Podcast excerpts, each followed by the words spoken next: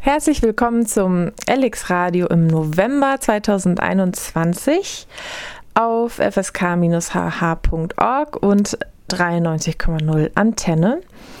Ihr hört heute eine vorproduzierte Sendung, da wir, die Redaktion des LX Radios, allesamt woanders sind. Und äh, das Thema der heutigen Sendung ist wieder Kritik in linken Räumen.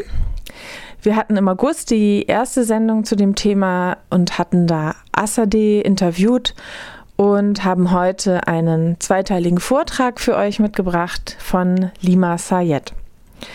Wir hatten Lust, noch mehr Stimmen zu diesem Thema in zukünftigen Sendungen zu Wort kommen zu lassen, weil wir es ein sehr wichtiges und spannendes Thema finden, haben aber noch nichts konkret in Planung, freuen uns über Hinweise oder eben auch, falls ihr Lust habt, in unsere Sendung zu kommen und auch zu diesem Thema was zu sagen, meldet euch bei uns.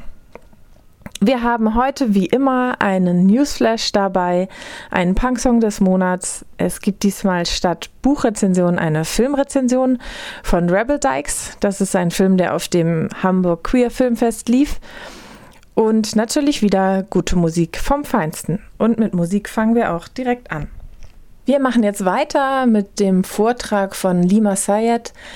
Lima Sayed ist arbeitet an der Uni Hamburg und ist Antirassismus-Trainerin.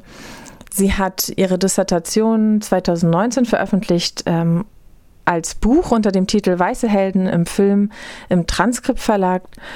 Und in diesem Buch arbeitet sie heraus, äh, inwieweit das US-Kino der 2000er Jahre ähm, Rassismus reproduziert, selbst wenn es vermeintlich antirassistische Filme sind und eben auch inwiefern diese Filme Weißsein reproduzieren und weiße Helden äh, herstellen oder reproduzieren.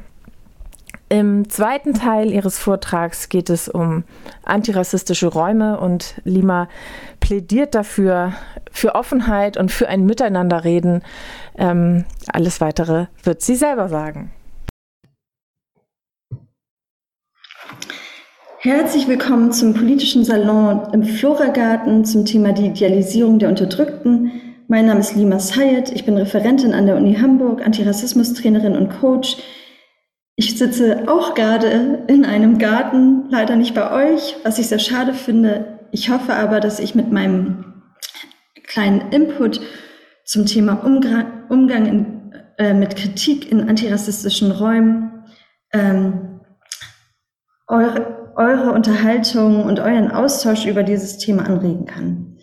Hierfür möchte ich einen kurzen Abriss mit den wichtigsten Erkenntnissen meiner Arbeit geben.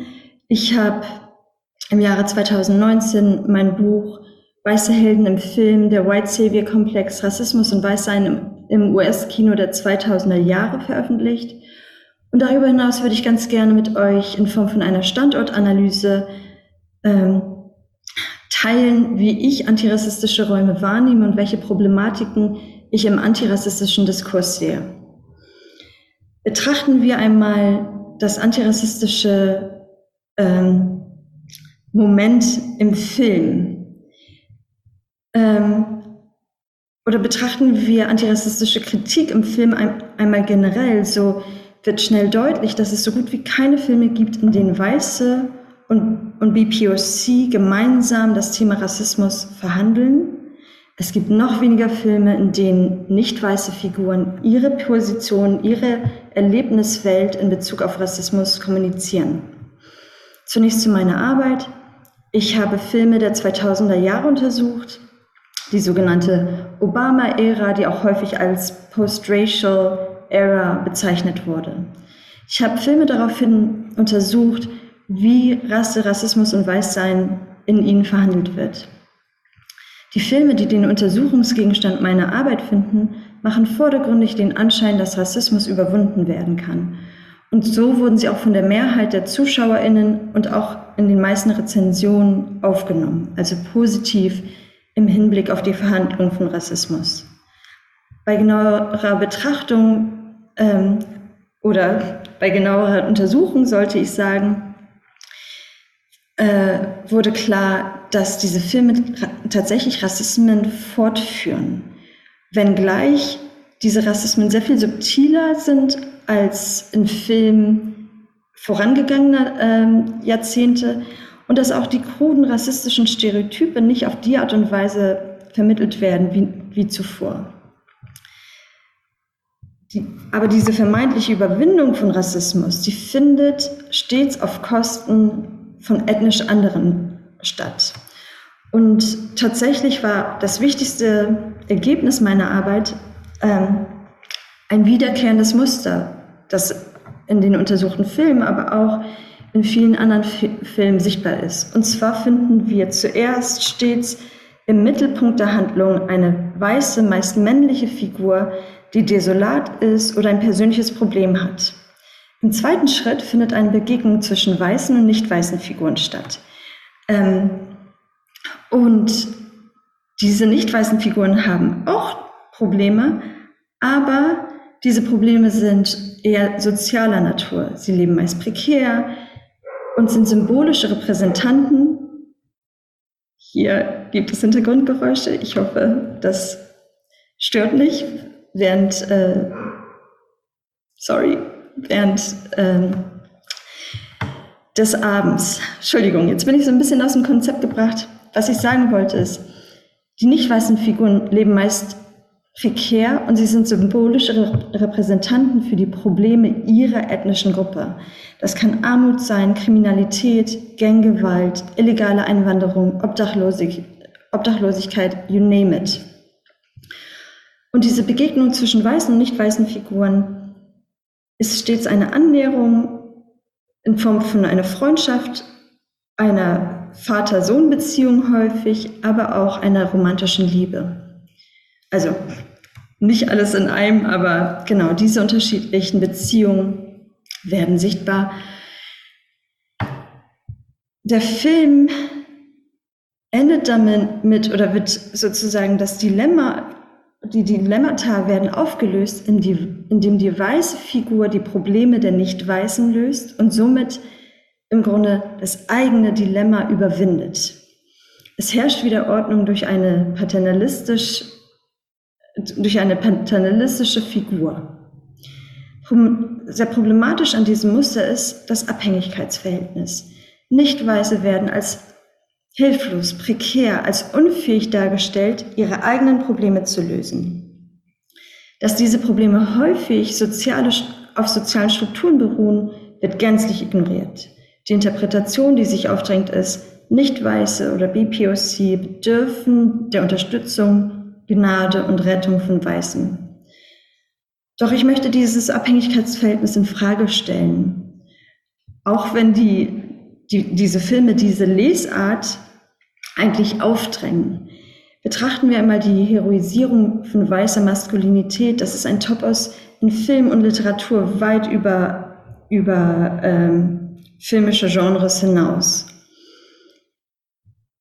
Die Heroisierung weißer Maskulinität bedarf eigentlich der Darstellung dysfunktionaler, unfähiger, hilfloser und in prekären Situationen lebender nicht weißer Figuren.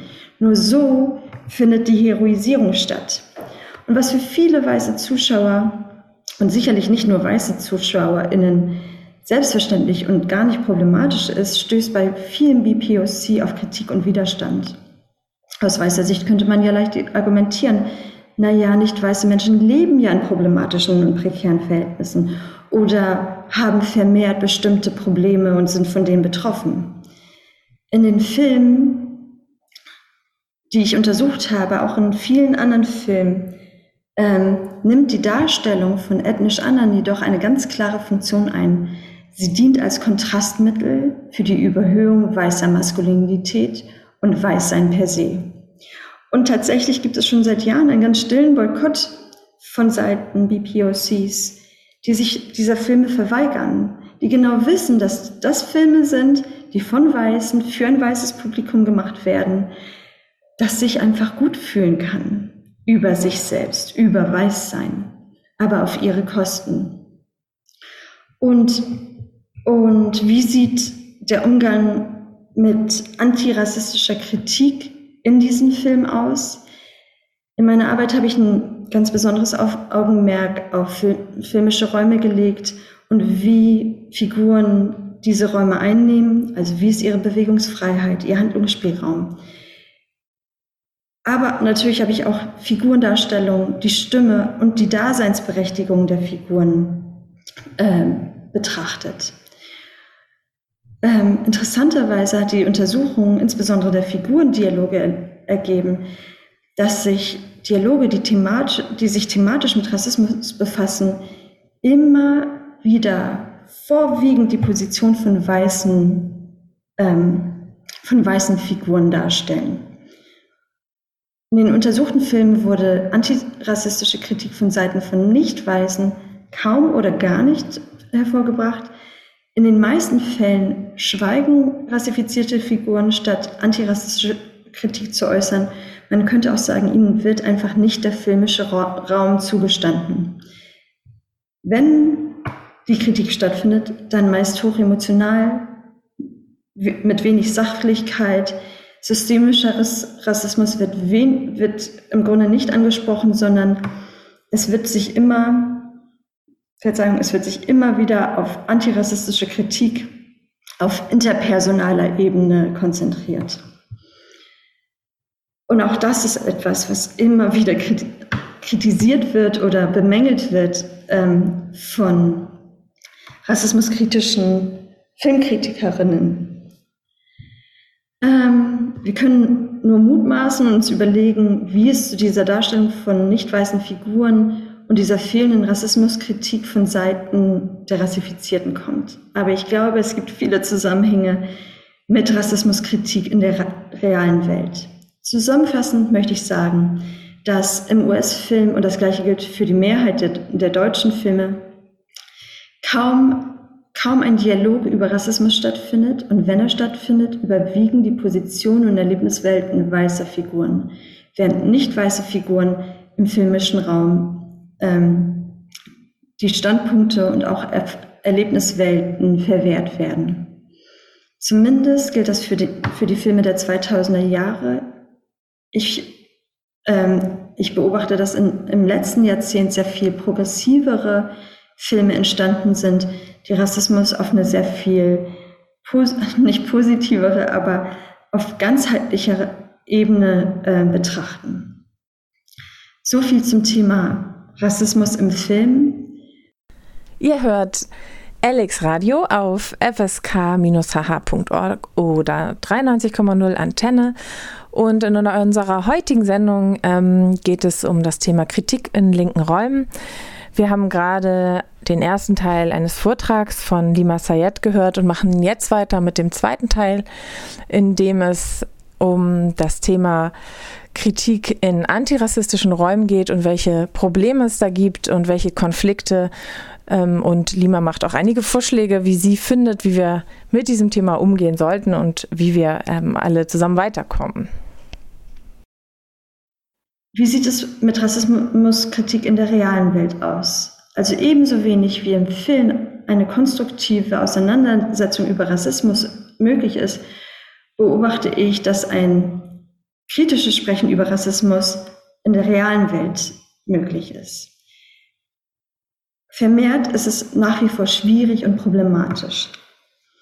Passenderweise hat die Rassismusforscherin und Aktivistin Robin DiAngelo gesagt, Sozialisation, unsere Sozialisation macht, es, macht uns zu Analphabeten, wenn es um Rassismus geht. Oder wenn es darum geht, über Rassismus zu sprechen. Und, und tatsächlich ist es gar nicht verwunderlich, dass wir unbeholfen, unsicher und verkrampft sind bei diesem Thema. Gerade im deutschen Kontext wurde das Thema Rassismus die längste Zeit negiert, tabuisiert, totgeschwiegen und ist historisch verknüpft mit einer immensen kollektiven Schuld. Aktuell erleben wir eine ungekannte Aufmerksamkeit, was das Thema betrifft und gleichsam einen Paradigmenwechsel, das heißt We ein Wechsel von einer wissenschaftlichen Grundauffassung zu einer anderen. Also während in Vergangenheit stets der Fokus auf die Objekte von Rassismus, auf die Marginalisierten, die Rassifizierten und die, also im Grunde die Nicht-Weißen oder BPOC gelegt wurde, werden heutzutage auch die Subjekte in rassistischen Prozessen betrachtet, das heißt die Privilegierten, die Weißen oder auch Weißsein per se. Unser Verständnis davon, was Rassismus bedeutet und welche Tragweite dieses Konzept hat, hat sich in den letzten Jahren, zumindest in Deutschland, immens verändert. Doch inmitten dieser entgegengesetzten Zugkräfte in dem komplexen und unüberschaubaren Diskurs über Rassismus finden wir nach wie vor das Phänomen, dass es kaum möglich ist, Rassismus zu verstehen, geschweige denn darüber zu sprechen.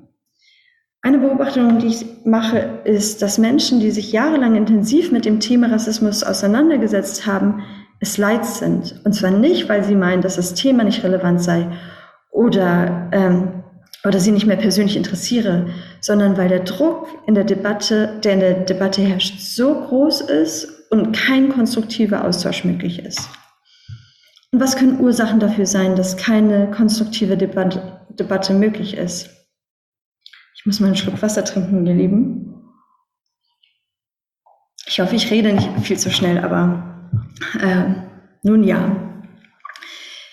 Also zurück zu der Frage, was könnten Ursachen dafür sein, dass keine konstruktive Debatte möglich ist?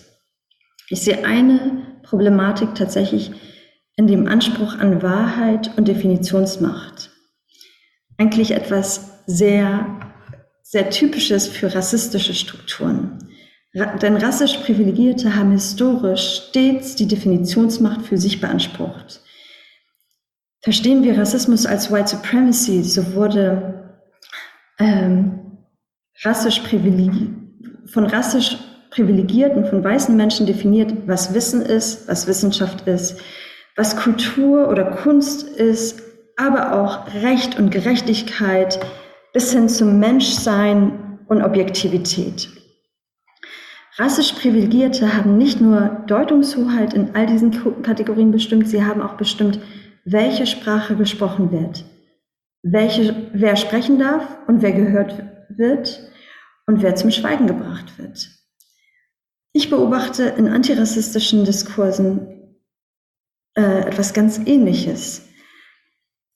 Menschen in antirassistischen Kreisen, seien es POC oder auch weiße AktivistInnen, aber auch Menschen außerhalb dieser aktivistischen Kreise, die versiert sind im Themenbereich Rassismus. Sie reproduzieren rassistische Muster und führen sie fort, indem sie Sprache zensieren oder Menschen aufgrund ihrer Sprache oder ihres vermeintlich fehlenden Wissens oder ihrer fehlenden Sensibilisierung aburteilen. Antirassistisches Wissen und Positionierungen werden als Mittel der Spaltung verwendet und für die Überhöhung und Privilegierung von Rassifizierten oder ihre Position missbraucht. Im Sinne eines, ich weiß etwas, was du nicht weißt, oder auch im Sinne eines, ich verfüge über ein Wissen und eine Erlebniswelt, die du nicht hast und nicht haben kannst. Auch da kommt es einfach zu Ausschlusskategorien und Spaltungen. Und auch in Anti und auch in rassismuskritischen Räumen beansprucht eine Seite die Wahrheit und auch die moralische Überlegenheit für sich, wenn so etwas passiert. Und an dieser Stelle möchte ich in den Raum fragen, kann irgendjemand in der Rassismus, im rassismuskritischen Diskurs für sich beanspruchen, im absoluten Recht zu sein? Kann irgendjemand die Definitionsmacht für sich beanspruchen? Und hier kommen wir wieder zur Frage von Objektivität. Wollen wir in der antirassist antirassistischen Arbeit einer Gruppe Überlegenheit zusprechen? Und können wir dadurch weiße Überlegenheitsansprüche dekonstruieren? Meine Position hierzu ist ganz klar. Wir können Rassismus nicht mit den Methoden und Mechanismen bekämpfen, die ihn konstituieren. Audre Lorde sagt in einem ähnlichen Kontext, oder schrieb in einem, für einen ähnlichen Kontext ähm, den schönen Satz, For the master's tools will never dismantle the master's house. Wir können nicht mit den, Werkzeug, mit den Werkzeugen der Unterdrücker die Unterdrückung beenden. Also wie können wir dann mit Kritik in antirassistischen Räumen umgehen? Ganz ehrlich, müssen wir überhaupt im antirassistischen Diskurs Kritik üben, insbesondere wenn sie an Wahrheitsansprüche und moralische Überlegenheit geknüpft ist. Wir sind gerade in den Anfängen, den Dialog über Rassismus zu eröffnen. Er war so lange totgeschwiegen und unterdrückt. Gesamtgesellschaftlich fangen wir gerade erst an, Rassismus in seiner Facettenreichheit und in seiner Tiefe zu verstehen. Und tatsächlich ist das neu. Das ist ungekannt. Wir haben noch nie so viel Aufmerksamkeit auf das Thema verwendet und mit so einer Offenheit unterschiedliche Positionen gehört. Ich glaube, herabsetzende Kritik, eine Verweigerung der Stimme und Position des anderen, egal wie fremd sie meiner eigenen sein mag, kann nicht antirassistisch sein. Also wie können wir den Dialog dennoch konstruktiv führen? Ich denke, wir können den Dialog nur radikal anders gestalten, wenn wir erkennen, dass wir alle in unserer Erlebniswelt und Positionierung gefangen sind. Und statt unseres eigenen, statt, unseres eigenen Wissens unsere eigene Position zu verteidigen, glaube ich, dass es uns gut tun würde, unsere eigene Ignoranz und auch das Nichtwissen unseres Gegenübers anzuerkennen einander zuzuhören und voneinander und miteinander zu lernen. Wenn keine Seite universelles Wissen für sich beanspruchen kann, dann liegt die Wahrheit vielleicht irgendwo dazwischen. Mir ist sehr bewusst, dass dieser Ansatz sehr beschwichtigend und sehr kumbaya klingt. Also vielleicht, aber vielleicht ist genau das in einem sehr aufgeheizten und emotionalen Diskurs radikal. Ich beobachte, dass sowohl im filmischen als auch in der realen Welt und selbst in antirassistischen Räumen ein konstruktiver Dialog über Rassismus sehr schwer ist und manchmal fast unmöglich erscheint. Ich wünsche mir, dass wir unaufgeregter über Rassismus reden könnten, ähm, obgleich mir bewusst ist, dass es ein so schmerzhaftes und sehr schwerwiegendes Thema ist. Das heißt nicht, dass Emotionen, Frustration und Wut die, die mit Rassismus verbunden sind, negiert werden. Im Gegenteil, diese Emotionen gehören anerkannt, erkannt und geachtet, aber eben auch konstruktiv genutzt. Ich möchte abschließen mit einem Zitat von Brené Brown, eine Soziologin, die in den USA zu Scham und Verletzlichkeit geforscht hat. Sie schreibt, Wut ist ein Katalysator, ein Beschleuniger, Sie festzuhalten laugt uns aus und macht uns krank. Verinnerlichte Wut nimmt uns Freude und Lebensmut. Nach außen gerichtete Wut beeinträchtigt unsere Versuche, Veränderung herbeizuführen und Beziehungen aufzubauen.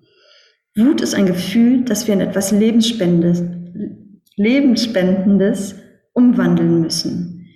In Mut, in Liebe, in Veränderung, Mitgefühl und Gerechtigkeit. Ich hoffe, ihr konntet mit meinen, meinen Gedanken etwas anfangen.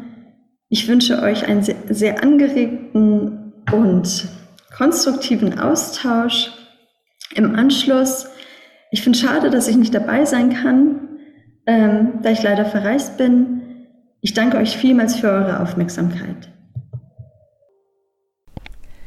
Ihr hört das Alex Radio auf FSK in Hamburg und wir machen jetzt weiter mit unseren monatlichen Rubriken und zwar Newsflash, Punksong des Monats und diesmal Überraschung, eine Filmrezension statt einer Buchrezension. Viel Spaß!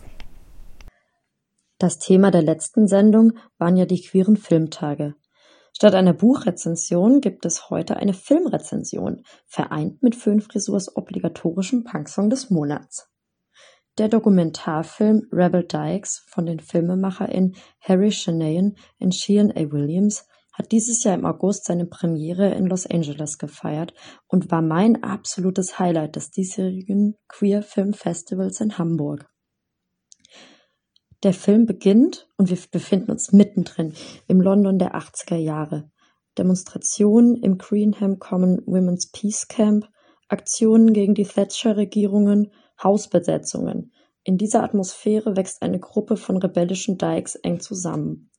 Es geht um Politik, Kreativität, Widerstand, gemeinsame Konzerte, BDSM-Club und Performances.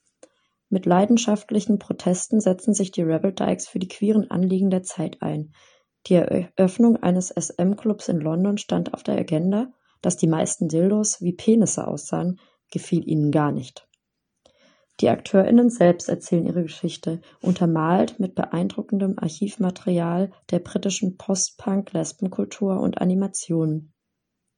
Außerdem gibt uns der Film einen Einblick in die internen Diskussionen dieser Zeit in der queeren Szene rund um das Thema Geschlecht und Identität, inklusive der Bewegung der separatistischen lesbischen Feministinnen, die, wie eine von ihnen erzählt, niemals einen Kater als Haustier hätten, sondern immer nur Katzen, und die Intersection von Race, Feminism und Lesbianism. Neben aller Radikalität nimmt sich der Film aber auch die Zeit zu erwähnen, wie wichtig Wahlfamilien sind, mit Aufnahmen eines gemeinsamen Weihnachtsessens aus der Zeit, das uns zeigt, wie wichtig die Zusammengehörigkeit der Community war.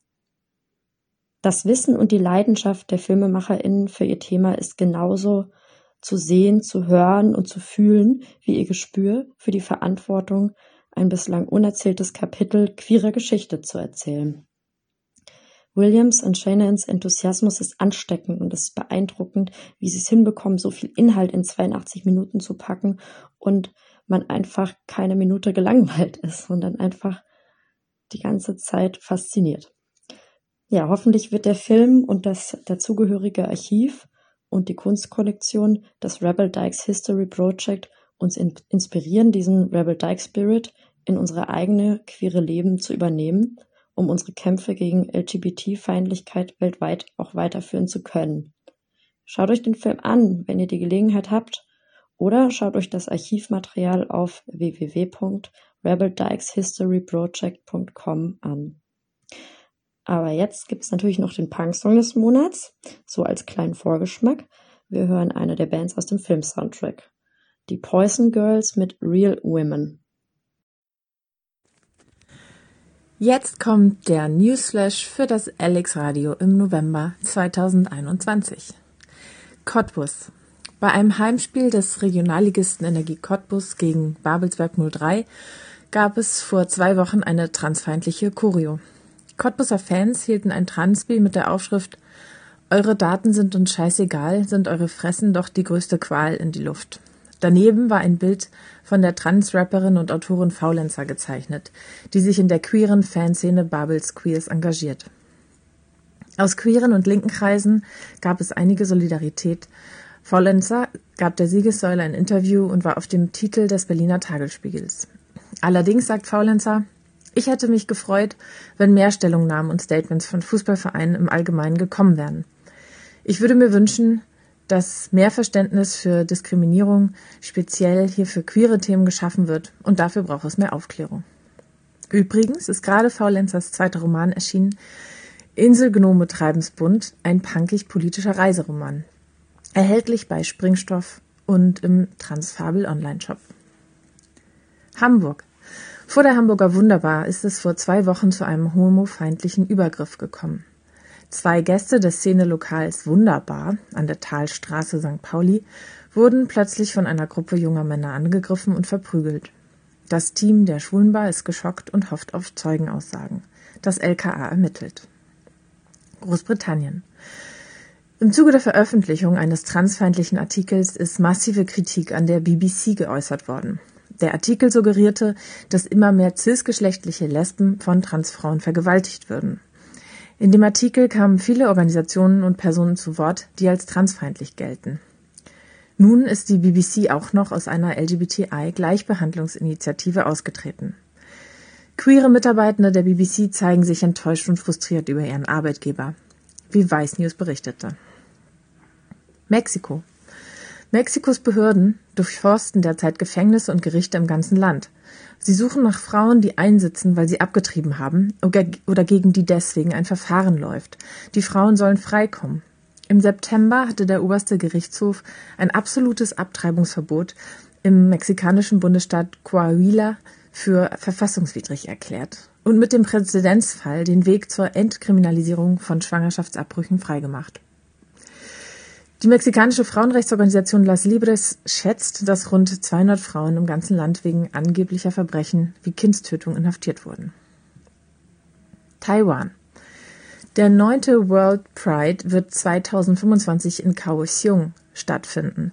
Die zweitgrößte Stadt Taiwans konnte sich am vergangenen Samstag bei einem virtuellen Treffen der Organisation Interpride gegen die US-Hauptstadt Washington DC durchsetzen.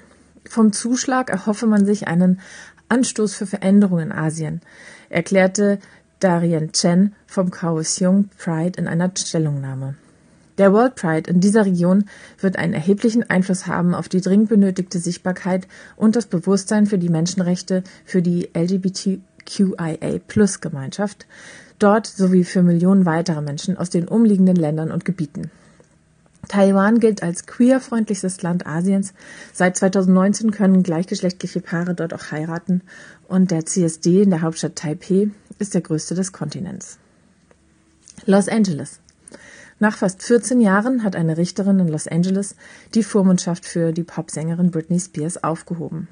Spears stand seit 2008 unter Vormundschaft. Damals war die Sängerin psychisch zusammengebrochen. Ihr Vater James und der Anwalt Andrew Wallet teilten sich die Verantwortung bis 2019. Kritiker warfen dem Vater vor, seine Tochter auszubeuten. Die 39-Jährige selbst klagte im Juni in einer Stellungnahme vor Gericht, sie sei traumatisiert und deprimiert. Ich will nur mein Leben zurück, sagte sie. Und zu guter Letzt noch eine Ankündigung. Ähm, das 8. März Bündnis Hamburg organisiert zum 25. November, dem Tag gegen Gewalt an Frauen, eine Kundgebung am Jungfernstieg. Unter dem Motto Gemeinsam gegen Gewalt an Frauen, Sternchen, soll es um 18.30 Uhr losgehen. Die Veranstaltung ist Flinter Only.